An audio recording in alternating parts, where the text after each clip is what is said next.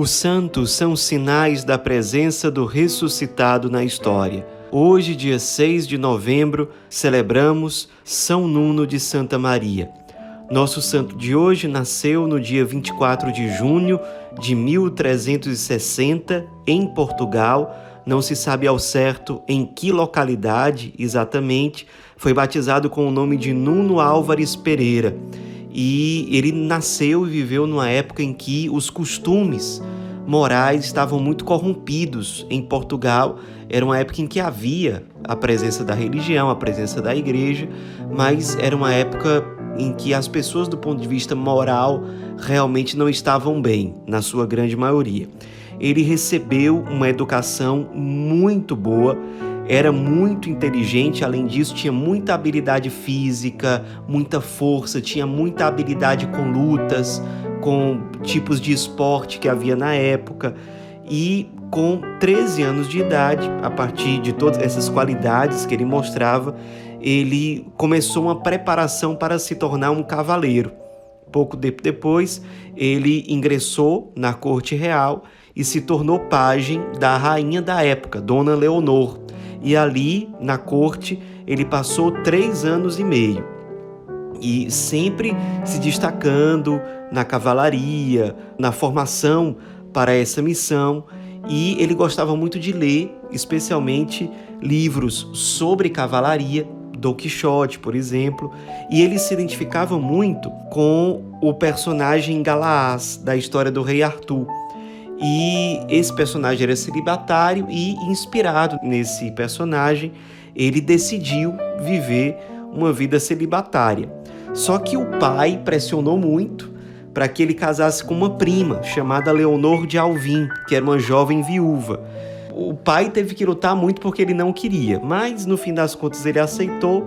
Com 16 para 17 anos de idade, ele se casou com a prima Leonor, conseguiu uma aprovação do Papa, liberando esse casamento com a prima, já que eles eram parentes. E como casados, eles tiveram uma vida muito pacata. Ele inicialmente, ali dos primeiros anos, se dedicando muito mais à administração das propriedades da família. Eram duas famílias muito ricas que se uniam ali, e ele sempre muito piedoso, profunda vida de oração, gastava muitas horas por dia em oração, ia para duas missas por dia, era muito piedoso.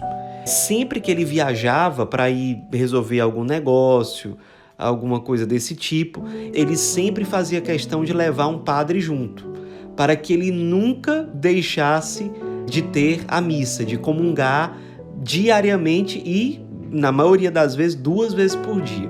Inclusive, ele criou o hábito de se confessar diariamente. Ele, de fato, tinha uma piedade muito grande. Depois de mais ou menos um ano de casado com Leonor, eles tiveram uma filha chamada Beatriz. Depois, eles chegaram a ter mais dois filhos, os dois morreram muito cedo, de forma que somente Beatriz sobreviveu e chegou até a vida adulta. E o momento que marca a vida de São Nuno foi quando começou uma guerra muito pesada entre o Reino de Castela, onde hoje fica a Espanha, e Portugal. E ali ele mostrou muito claramente as suas habilidades como guerreiro, como general, como militar. Ele esteve à frente de muitas batalhas o exército de Castela era muito maior do que o exército português. Mesmo assim, muitos membros do exército de Castela morreram, enquanto que durante um bom tempo nenhum soldado português morreu. Na época, Dom João I era o rei de Portugal e cada vitória que batalha ia tendo, o rei ia confiando novas responsabilidades a São Nuno. Ele era um líder militar realmente extraordinário. E uma coisa que chamava atenção é que ele se preocupava muito com a espiritualidade dos seus soldados. Então ele fazia questão de levar padres ali para as batalhas e para as preparações das batalhas ele fazia questão que todos os soldados se confessassem no dia anterior à batalha, que eles sempre que possível participassem das missas. Ele mesmo nos períodos de batalha continuou sempre que possível participando de duas missas por dia e muitas vezes, quando se tratava de uma solenidade litúrgica, ele chegava a participar de três missas no mesmo dia. Ele zelava muito para que os soldados vivessem a castidade. Ele teve muita resistência ali inicialmente, mas no fim das contas deu certo. E também lutava muito para que os seus soldados não caíssem em vícios, como a bebida, os jogos de azar. Ele fazia questão que os seus soldados fossem homens íntegros, no sentido pleno da expressão. No fim das contas, depois de todo esse serviço dedicado a Portugal, ele recebeu um título muito raro na época, foi o título de Condestável de Portugal. Esse título fazia com que ele fosse, na prática, a segunda pessoa mais importante de Portugal, logo abaixo do rei. Então tinha um rei, que era a pessoa mais importante do ponto de vista hierárquico, e logo após o rei vinha São Nuno, como o condestável de Portugal. E ele, a partir disso, não esmoreceu no cultivo da espiritualidade, pelo contrário, continuou se confessando diariamente, continuou participando da missa duas vezes por dia ou três quando se tratava de uma solenidade. Além da confissão diária, ele fazia durante um ano quatro confissões gerais, pegando pecados cometidos durante toda a vida dele, rezava a liturgia das horas. Como ele era muito rico, ele gastava muito dinheiro para comprar paramentos, objetos litúrgicos, para construir ou reformar igrejas, para construir conventos. Inclusive, ele que mandou construir o Carmelo de Lisboa, onde ele anos depois iria morar e onde ele iria morrer também. Ele costumava sempre levar para o seu trabalho, principalmente para as batalhas, relíquias diversas. Por exemplo, ele sempre andava com uma relíquia que era um fragmento do Santo Lenho da Cruz. E também relíquias de vários santos, Santo Agostinho, São Francisco, Santo Tomás de Aquino, dezenas de santos que ele tinha relíquias, ele guardava na casa dele e muitas vezes levava essas relíquias junto com ele. Com apenas 27 anos de idade, ele ficou viúvo. A sua filha Beatriz se casou com um duque muito rico, duque de Bragança. A partir dessa união matrimonial começou oficialmente o que os portugueses chamavam de Casa de Bragança que foi uma família que ficou à frente do reino português a partir do ano de 1640, uma família muito importante na história de Portugal. Ele continuou sua carreira militar, agora celibatário, viúvo e celibatário, e com 62 anos de idade ele conseguiu liderar um movimento para que Portugal finalmente vivesse em paz.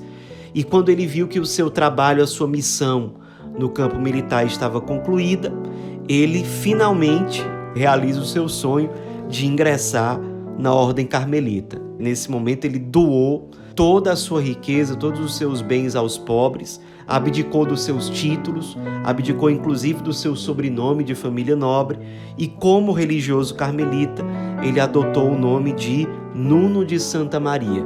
Ele, de fato, viveu uma vida enclausurada com muita fidelidade vivia uma vida de profunda pobreza, de muito despojamento, de muita penitência.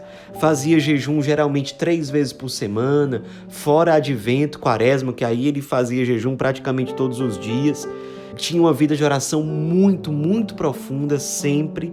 Teve uma época que ele quase saiu ainda do convento para liderar mais uma batalha militar. Mas quando o inimigo militar soube que ele estaria à frente do exército português de novo, o inimigo desistiu e aí ele pôde continuar lá no convento dos carmelitas. E ali ele teve uma vida muito santa, ele era muito querido pelos irmãos, pelo pessoal todo do convento, ele era muito admirado pelo povo português. O povo português sempre foi muito grato a ele e, ainda em vida, tinha Nuno de Santa Maria como um verdadeiro santo.